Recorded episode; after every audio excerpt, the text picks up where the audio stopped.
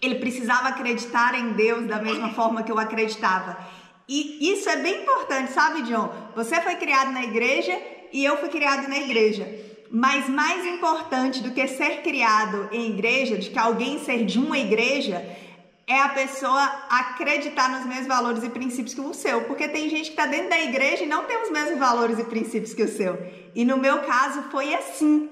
O Felipe não era de nenhuma igreja, mas ele tinha os mesmos valores e princípios que eu. E isso para mim era muito mais importante do que uma denominação, do que ah, você é de tal lugar. Porque antes de ser de um lugar, a gente tem que ser de Jesus. Essa é, uma, é, é bem importante.